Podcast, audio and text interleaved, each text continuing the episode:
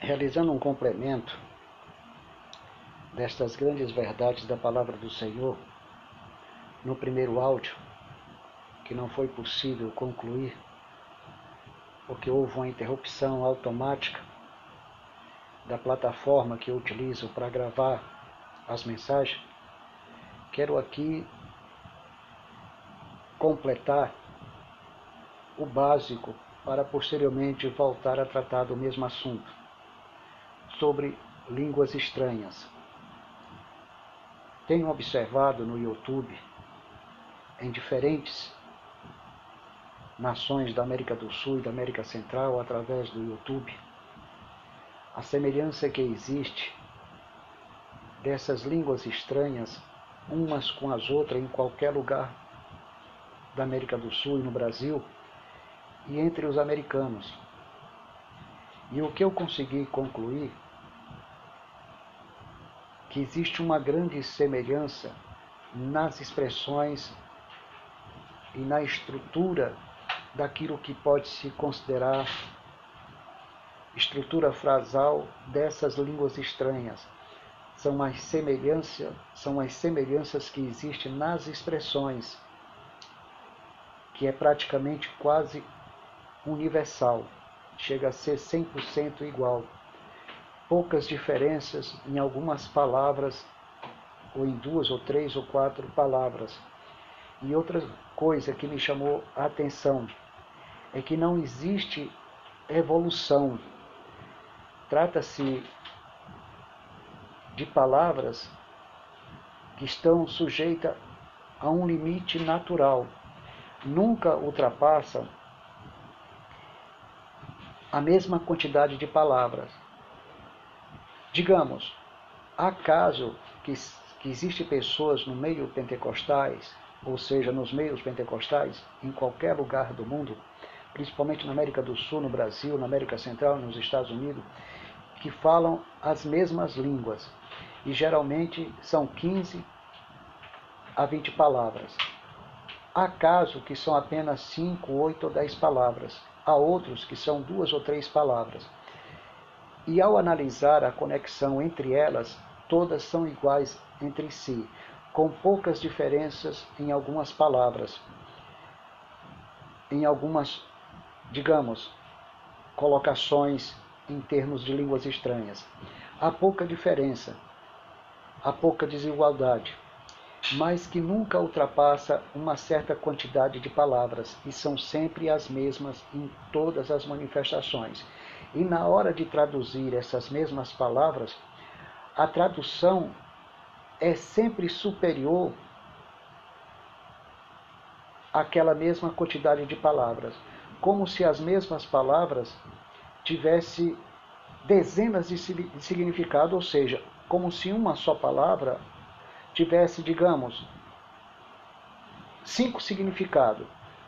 Se as pessoas falarem cinco palavras em línguas estranhas, ou dez palavras, cada palavra pode ter dezenas de significados, ou duas ou três palavras, cada uma delas, delas produzem dezenas de significados, pois eles consideram isso como interpretações é, de uma mesma palavra ou das mesmas palavras repetidas frequentemente em cada culto. Nunca ultrapassam uma quantidade, digamos, do fluir natural de um idioma comum, como português, espanhol, inglês ou qualquer língua do mundo que flui com diversidade de expressões. Então não existe diversidade de expressões.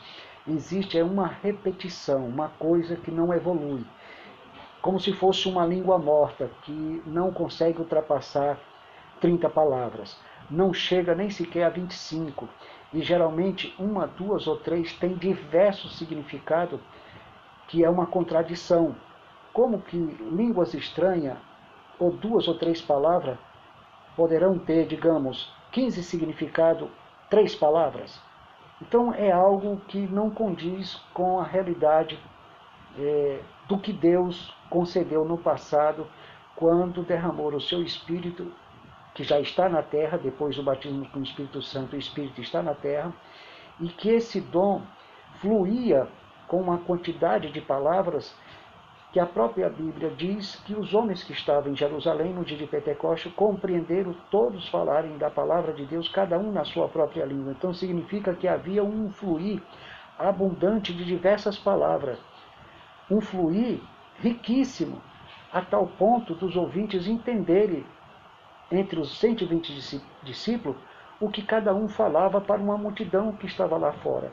Mas se nós analisarmos, 120 pessoas produzir 120 idiomas no meio de tanto ruído atmosférico, para uma quantidade de pessoas que correspondiam, digamos, no primeiro discurso de Pedro a, a 3 mil pessoas, ou no segundo a 5 mil, então como você consegue coadunar, harmonizar a audição de 3 mil pessoas falando cada um línguas diferentes, através de 120 pessoas que se encontravam reunidas no mesmo cenáculo, no dia que eles receberam o Espírito Santo. Então, isso quer dizer que eles não ouviram, digamos, a totalidade de um discurso, mas fragmentações de algumas palavras, cada um na sua própria língua, que foi possível compreender o que eles estavam dizendo é, entre um e outros. Mas era evidente que os as 3 mil pessoas não ouviram, na sua totalidade, os 120 discípulos, cada um falando línguas das nações diferentes um dos outros. Mas alguns próximos do lugar, é o que é mais correto se pensar, entenderam frases isoladas de um discípulo para o outro, ou seja, para com o outro. Entre os 125 foi possível assimilar algumas frases na qual eles compreenderam que Deus estava falando na sua própria língua, mas não com um discurso mais fluente e abundante que envolvesse é, o fluir e, o e a totalidade dos idiomas de cada pessoa, ou seja, que existia na vida de cada pessoa que fazia parte dessas respectivas regiões, que conhecia com profundidade a língua nativa, mesmo ele sendo judeu, mas nascido fora. Então, deixa bem claro que eles não absorveram 100% do idioma, mas fragmentos do que cada um falava na sua própria língua.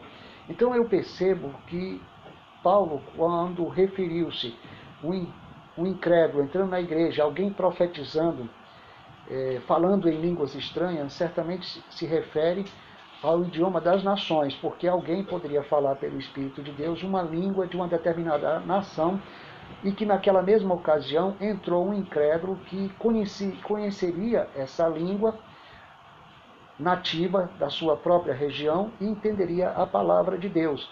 Não era uma revelação do passado, presente e futuro dele, mas a revelação da graça por meio da palavra que proporcionou um discernimento espiritual do que ele precisava ouvir de que Deus estava falando com ele sobre a própria palavra. E então abriu o seu entendimento e lhe gerou fé, porque houve naquele momento uma manifestação do Espírito que proporcionou o discernimento. Então ele compreendeu a língua que estava sendo falada na sua nação, e era o que? Um leigo, um, douto, que entrou naquela ocasião numa reunião em que o povo de Deus estava reunido. Então, o que quero dizer é que esses dons no passado eram línguas das nações, que por essa razão o evangelho se expandiu. Ou chegou a expandir-se de uma maneira maravilhosa. Foi a ação soberana de Deus que proporcionou esse, esse, esses, esses dons para que o evangelho chegasse a lugares mais distantes. Então hoje esse dom ele não flui com a mesma abundância do passado, com o mesmo significado. Há uma grande divergência da realidade do passado para a realidade do presente. E muitas vezes eu percebi pessoas dizendo é, coisas absurdas, coisas sem lógica, que pareciam palavras é, é, grotescamente criadas, sem, é, que, que, dava, que pode dar até outro sentido, um sentido até pejorativo.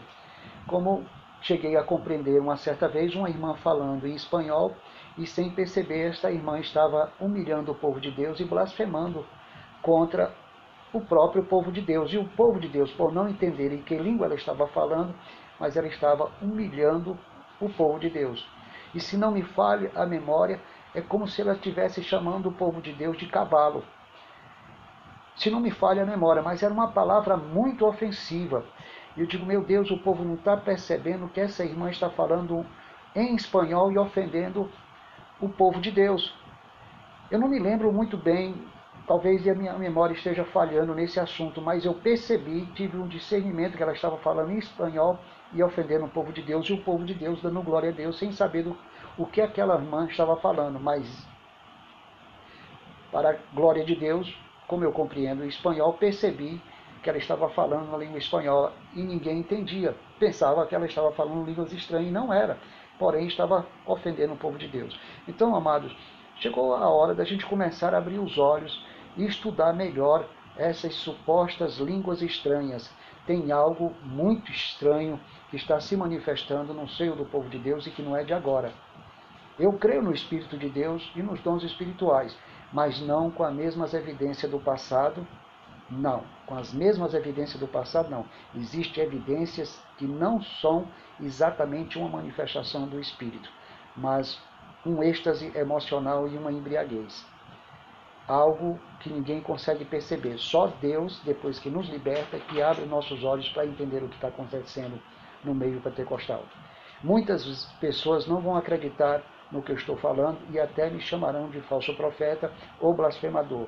Mas eu sei perfeitamente o que é que eu estou falando, porque para a edificação Deus me libertou e poder assim ajudar muitos irmãos que hoje estão em situações bastante deprimentes, porque eu testemunhei muitos irmãos é, fora de si, em estado de loucura, por causa dessas manifestações. E no Rio de Janeiro existem muitos irmãos, segundo uma história que eu tomei conhecimento, hospitalizados em hospital psiquiátrico devido a essas manifestações místicas ou a estes vícios. Em outra ocasião, em outra ocasião, vou tentar apresentar um material mais detalhado sobre isso. Graça e paz e boa noite.